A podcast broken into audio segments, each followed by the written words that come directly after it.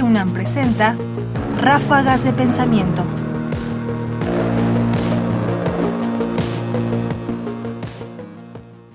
El problema fundamental de la meritocracia.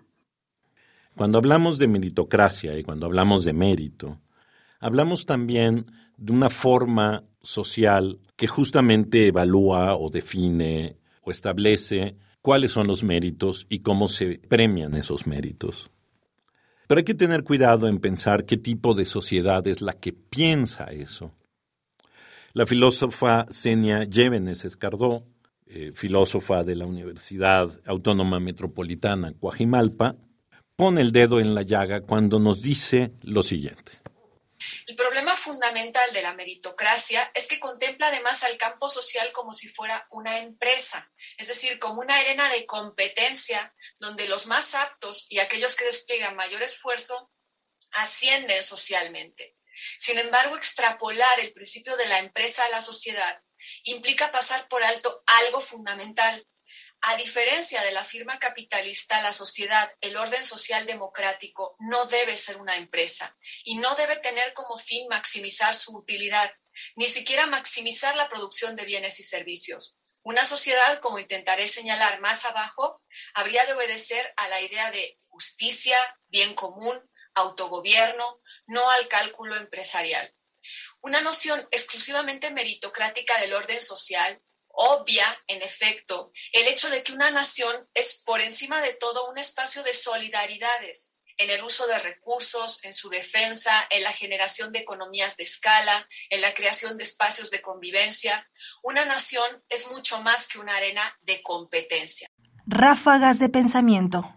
Uno de los aspectos que yo quisiera destacar de lo que acabamos de escuchar es el tránsito que hace la filósofa Senia Llévenes de denunciar que detrás de la idea de meritocracia hay una concepción de la sociedad como empresa al uso de el deber ser para caracterizar a la sociedad que no es meritocrática. Porque este tránsito entre, digamos, la caracterización de una idea y luego la enunciación de un deber ser pone de realce algo que me parece importante. En la meritocracia no hay, en realidad, una idea moral fuerte. Es decir, no hay una discusión dentro del campo social intensa que implique justamente principios morales importantes. Porque lo que está puesto en la base es, como lo vemos, la idea de competencia, la idea de vencer dentro de una competencia, la idea de comportarse bien. Y en cambio, cuando tenemos que pensar la sociedad, nuestro lenguaje tiene que cambiar. Es decir, cómo debe ser la sociedad, hacia dónde debe dirigirse. Y cuando cambiamos el lenguaje, la meritocracia o la idea de mérito se diluye.